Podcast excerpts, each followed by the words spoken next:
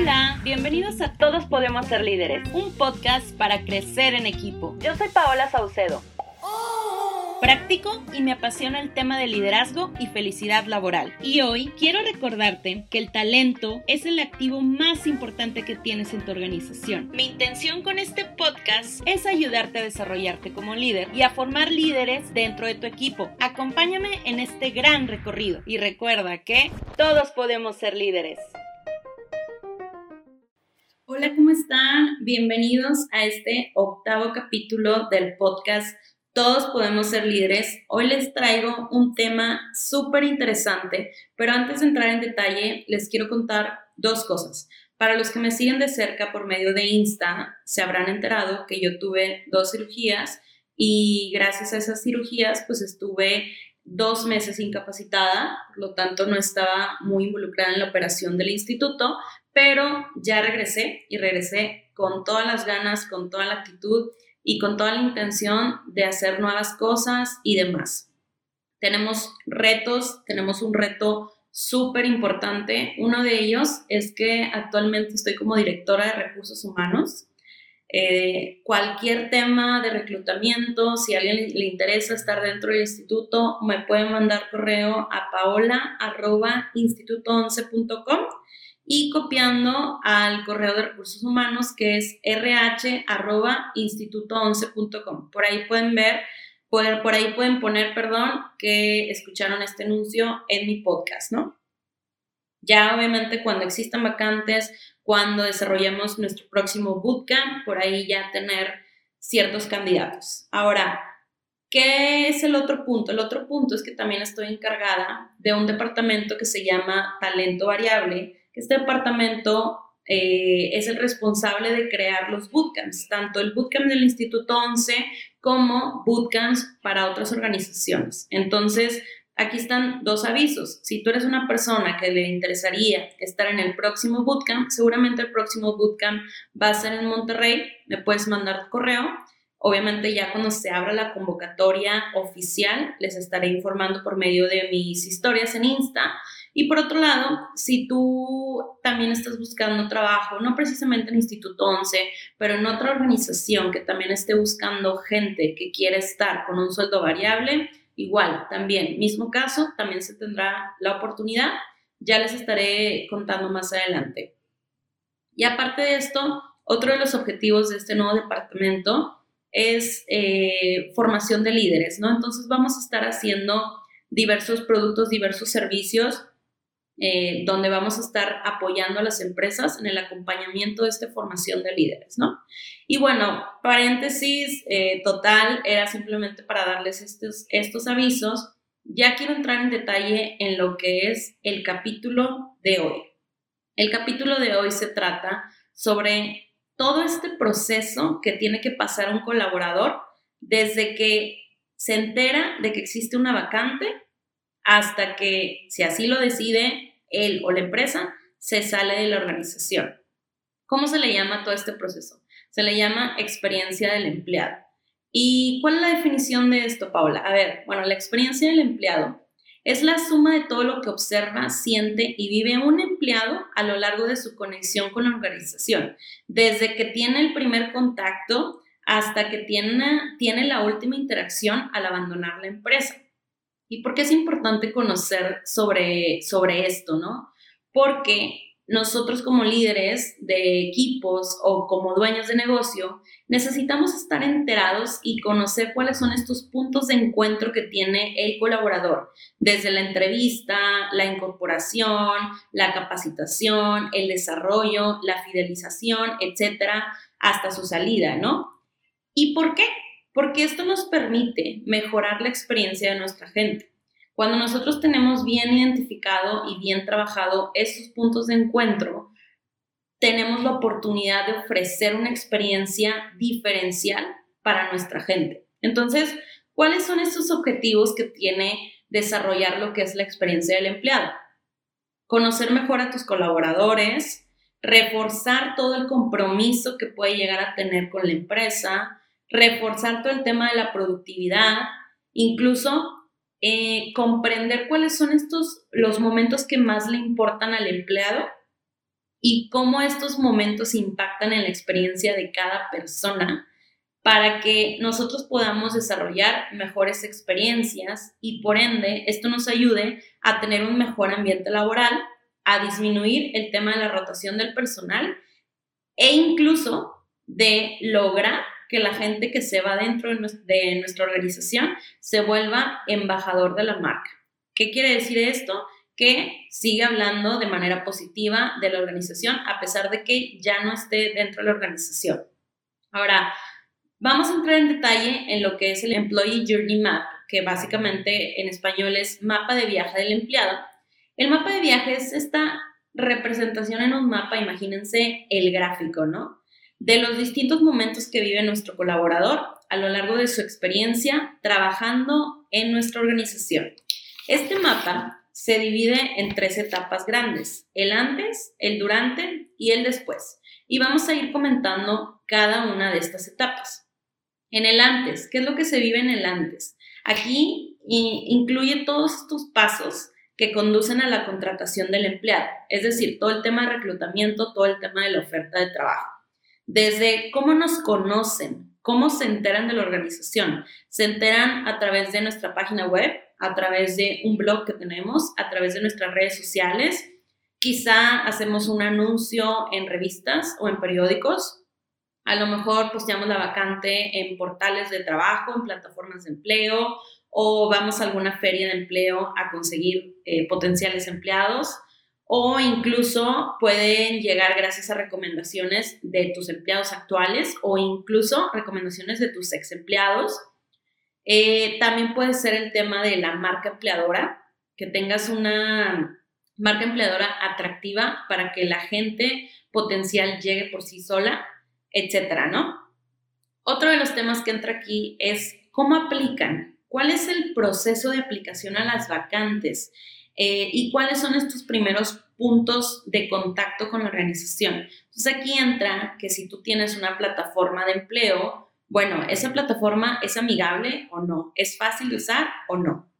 Luego entra el tema del seguimiento del, estado del proceso. Ya ves que muchas veces dicen que, oye, mandé el correo, me contestaron, pero luego ya no me volvieron a informar nada. O, oye, tuve la entrevista, eh, me dijeron que me iban a contactar, después ya no me contactaron. Todo esto influye. Entonces, aquí aplica que si tú tienes un buen seguimiento de, en cuestión de correos, en cuestión de llamadas, las entrevistas telefónicas, las videollamadas, y posteriormente todo el proceso que pueden llegar a vivir los potenciales empleados antes de entrar a la organización, que si visitan las oficinas, que si tienen entrevistas personales, que si tienen contacto con algunas personas dentro de la organización, etc. Créanme, tengo un montón de iniciativas que les puedo yo recomendar para que tengan una feliz experiencia eh, el candidato al momento de antes de entrar a la organización pero no se las quiero dar todas por aquí, porque la verdad es que ya les estaría revelando toda la carnita, ¿no? Y precisamente estoy armando un documento que va a ser eh, como una guía que va a servir para poder armar el Employee Journey Map. Entonces, eh, yo creo que para cuando salga este capítulo, que va a salir el primero de octubre, ya lo voy a tener listo. Me pueden escribir por, por medio de Insta y por ahí ya les digo la manera de, de tenerlo, ¿no? la segunda etapa, ya vimos lo que es el antes, ¿no? La segunda etapa es el durante. Y yo creo que esta es la etapa la más larga, porque pónganse a pensar, es, es todo el proceso que se vive a lo largo de, en el cual el empleado tiene contacto con toda la organización. Aquí estamos hablando del tema de onboarding, el tema de formación, el momento en el cual ya está desarrollando su trabajo, el momento en el cual tiene este crecimiento la organización. Y por último, todo el tema de rendimiento, feedback y evaluación. Entonces, para entrar un poquito en detalle en esta etapa del durante, ¿qué, ¿a qué nos referimos? ¿no? Cuando una persona nueva entra al equipo, ¿cuál es el objetivo? El objetivo es integrarlo dentro de nuestra cultura corporativa, dentro de nuestro equipo o dentro de un departamento. Entonces, ¿Qué es lo importante? Pues aquí lo importante es que conozca sobre sus responsabilidades, sus actividades y demás, para que todo este proceso de incorporación se haga de la mejor manera y créanme que esto va a traer un impacto positivo en el empleado, va, vas a lograr que tenga un entusiasmo al momento de que está iniciando y que se pueda crear una conexión más significativa y a largo plazo con la empresa, ¿no? Generalmente, eh, uno de los desafíos a los cuales nos enfrentamos ya una vez que el empleado está dentro de la organización es mantenerlos funcionando, desarrollándose y contribuyendo al éxito de la empresa. Entonces, vamos a entrar en detalle en lo que es el, el onboarding y la formación. Cuando antes de que tengas el primer día, o sea, el empleado que tenga el primer día y en el primer día, ¿ok? Aquí les voy a platicar un poquito.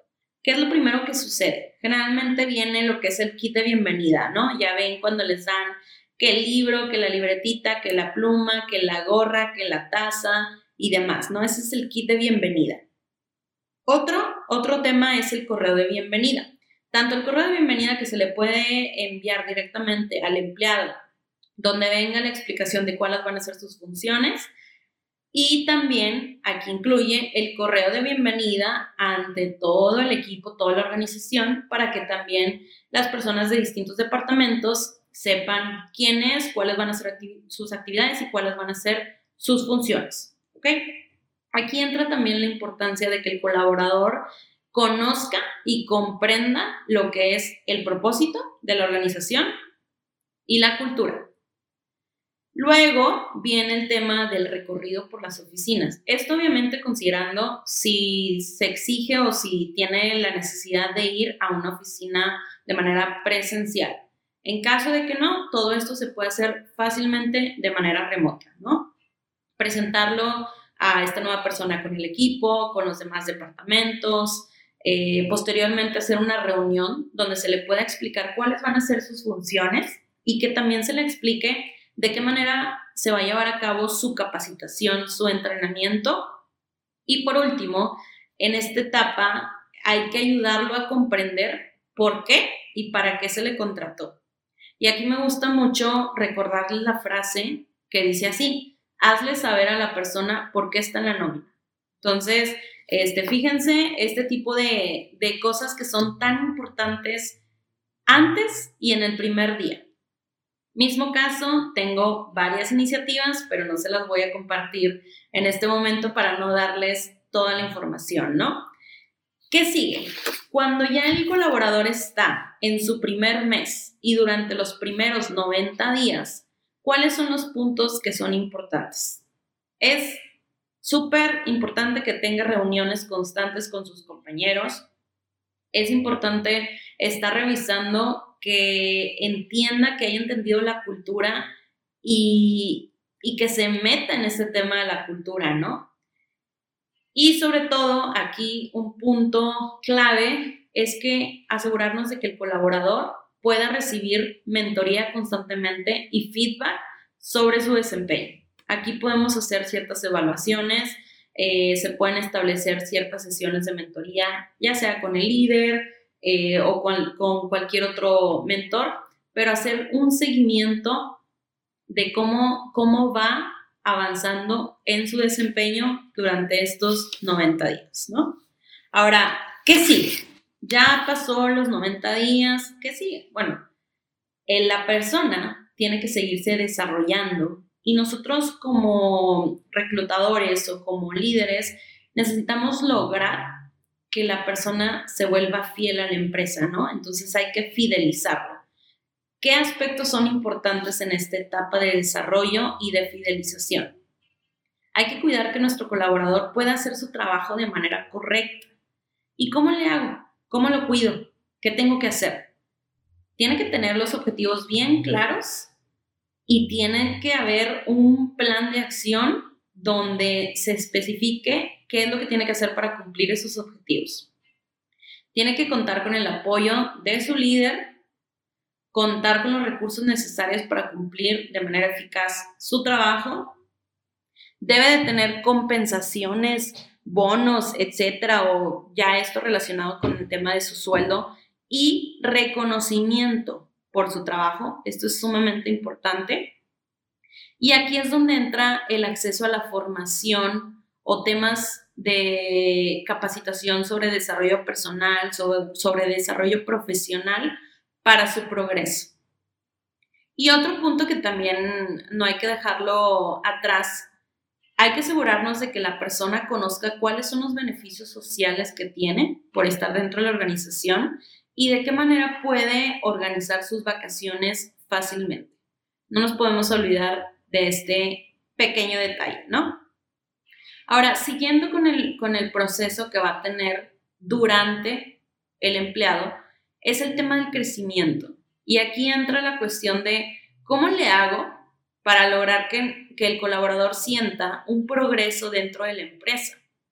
A ver, ya dijimos que es importante que tenga acceso a formación, pero ya se hizo un plan, hay que hacer un plan de formación claro. Hay que irle aumentando progresivamente las responsabilidades y hay que hacer un plan de carrera. ¿Cuál es el futuro que tiene la persona dentro de la organización? Acuérdense, la fuerza laboral ha cambiado. Ya no solamente estamos en un trabajo por un salario que nos pague por trabajar tiempo completo.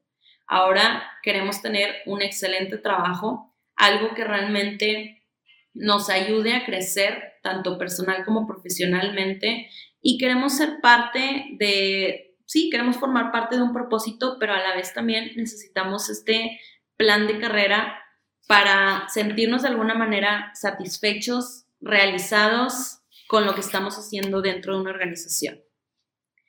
Y siguiendo en la etapa de lo que es el durante, hay, hay un, un punto que se le llama rendimiento, feedback y evaluación. ¿De qué trata esta subetapa? Trata de básicamente darle voz y voto al colaborador. A ver, de los objetivos que ya planteaste anteriormente, vamos a darle un seguimiento. ¿Cómo vas? Hay que hacer una evaluación de los resultados, hay que hacer una evaluación de sus habilidades para ver qué le hace falta para llegar a la meta y qué le hace falta para el desarrollo de ciertas habilidades. Hay que facilitar esta retroalimentación que debe de tener el empleado por parte de su líder y también retroalimentación por parte de sus compañeros. Esto es sumamente importante porque muchas veces entre compañeros, entre colegas, no se atreven a decirse las cosas porque no existen estos espacios para hacerlo. Pero si tú como líder lo, lo incluyes dentro de todo este, de este mapa de viaje del empleado, se tiene que hacer. Y hay que hacer un seguimiento de lo que es el plan de formación y todo el tema de, de coaching y de mentoría con su líder o con algún, con algún otro mentor de carrera, ¿no? Mismo caso, tengo ciertas iniciativas que no se las voy a platicar para que se queden con las ganas y ya que tenga el documento, se los hago llegar, ¿no? Y por último, vamos a pasar a lo que es la etapa del después. ¿Qué viene en el después?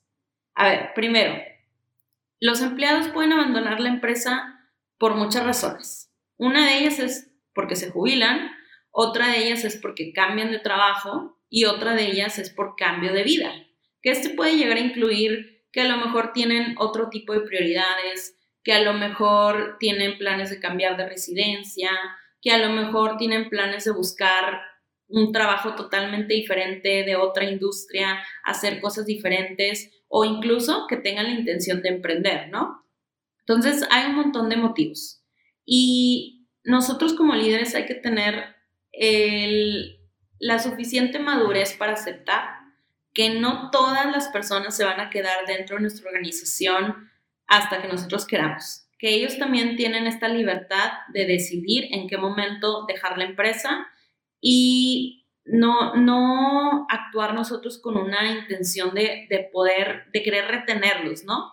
Porque definitivamente creo yo que no es lo mejor. O sea, una vez que una persona ya decidió irse, hay que dejarlo ir, hay que dejarlo volar definitivamente.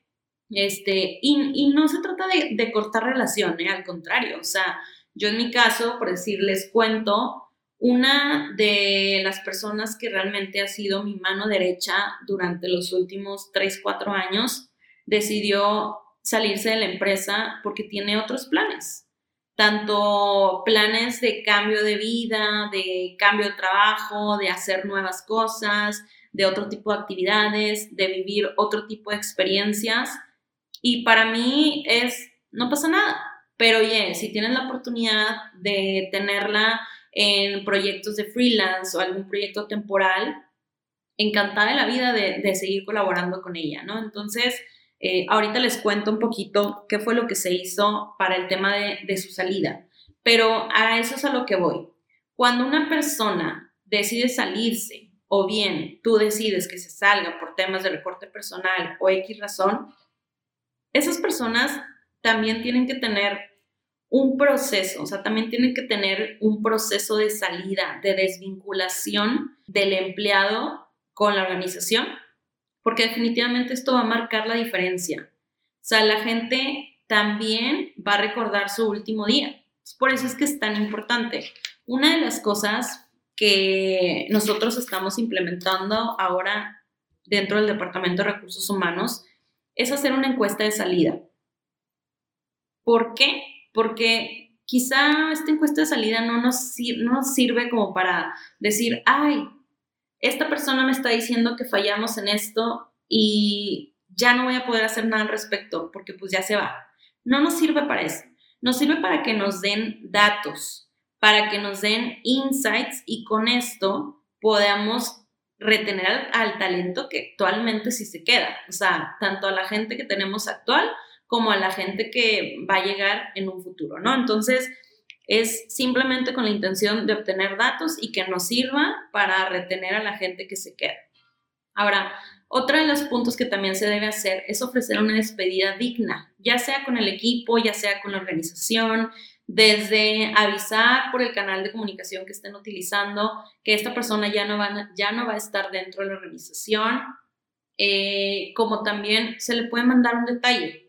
En este caso, eh, también otra de las cosas que estamos implementando es mandar un detallito a su casa, ya sea un globo, ya sea eh, una botella de vino, unas cervezas, este, una plantita, eh, un peluche, no sé, o sea, X cosa, hay un montón de ideas, pero mandarles un detallito donde venga con una carta, un globo y demás, y simplemente hacerle ver que se le va a extrañar, hacerle ver que eh, todo su tiempo fue valioso, que su esfuerzo, su dedicación y todo eh, valió la pena y pues que al final deja un legado dentro de la organización, ¿no? Esto es importante. Eh, créanme, el tema de la desvinculación muchas veces no la, no la tomamos tan en cuenta y es sumamente valioso. Otro de los puntos que se puede hacer al momento de la salida de la gente es entregarle al colaborador una carta, una carta recomendación.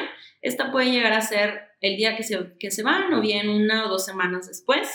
Y acuérdense de que todas estas personas que se salen de la organización también se vuelven embajadores de la marca. Entonces, es muy importante que todo se realice en buenos términos, que exista una transición de todo lo, todo lo que estaba haciendo esta persona, que le haga entrega a alguien del equipo, de las personas que sí se quedan. Y, esto nos va a ayudar muchísimo a, que tengan esta despedida digna, que se vayan felices, contentos por haber trabajado con nosotros en la organización. A ver, ahora, a manera de conclusión, yo sé que este tema es algo, es mucha información, es mucha información para tan poco tiempo. Eh, como les digo, estoy trabajando precisamente en este documento donde les voy a plasmar tanto esto que les comenté por escrito, pero a la vez también les voy a dar un montón de iniciativas para cada una de las etapas. Eh, entonces, si se atoran, lo que sea, mándenme un mensaje. Me interesa muchísimo que empiecen a aplicarlo. Yo sé que es todo un reto esto de, cuidar la experiencia de nuestros colaboradores, pero hay que entender que este tema de la felicidad del empleado es algo que es, imagínense que es una rueda que gira constantemente. Entonces, hay que trabajarla día con día. No tenemos una fecha límite.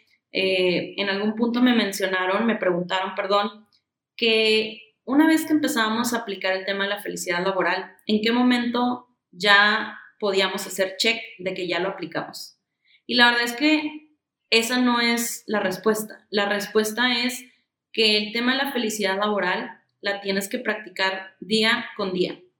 Todos los días tienes que hacer iniciativas. De hecho, les platico dentro del Departamento de Recursos Humanos, justo acabamos de hacer una encuesta de satisfacción laboral, precisamente para entender en qué situación nos encontramos actualmente con la cultura ante los empleados. Cómo los empleados están percibiendo eh, el tema de la cultura, eh, incluso dentro de la misma encuesta, les pedimos ciertas recomendaciones, ciertas iniciativas que les gustaría que aplicáramos.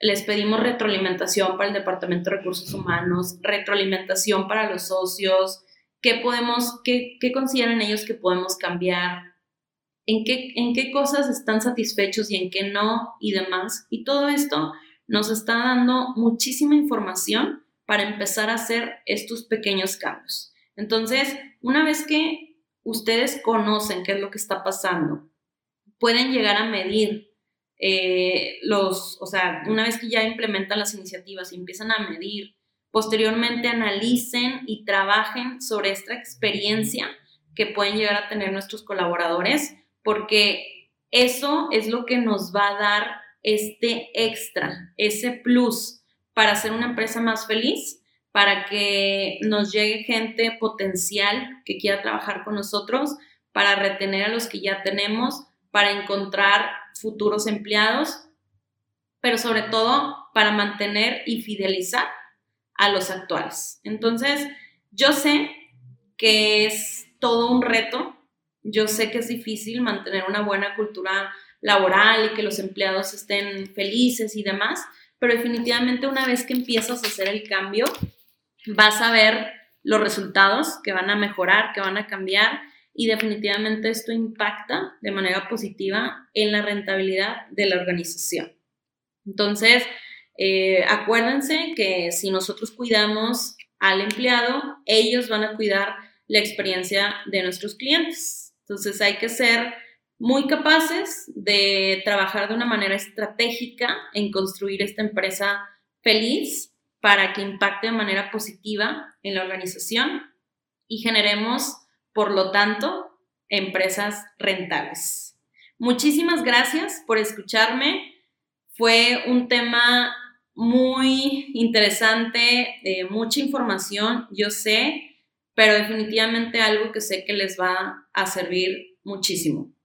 Déjenme sus comentarios, eh, sigo escuchando su feedback, me encanta recibir todos sus testimonios, me encanta recibir sus mensajes. Eh, esto me ayuda para saber si realmente les estoy ayudando o no, o si simplemente los estoy confundiendo, encargándoles más tarea.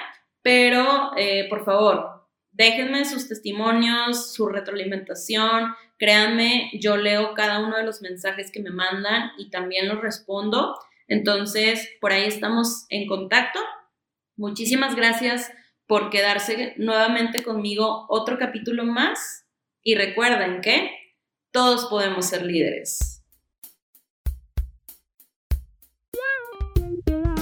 Hola, bienvenidos a Todos Podemos Ser Líderes, un podcast para crecer en equipo. Yo soy Paola Saucedo Practico y me apasiona el tema de liderazgo y felicidad laboral. Y hoy quiero recordarte que el talento es el activo más importante que tienes en tu organización. Mi intención con este podcast es ayudarte a desarrollarte como líder y a formar líderes dentro de tu equipo. Acompáñame en este gran recorrido y recuerda que todos podemos ser líderes.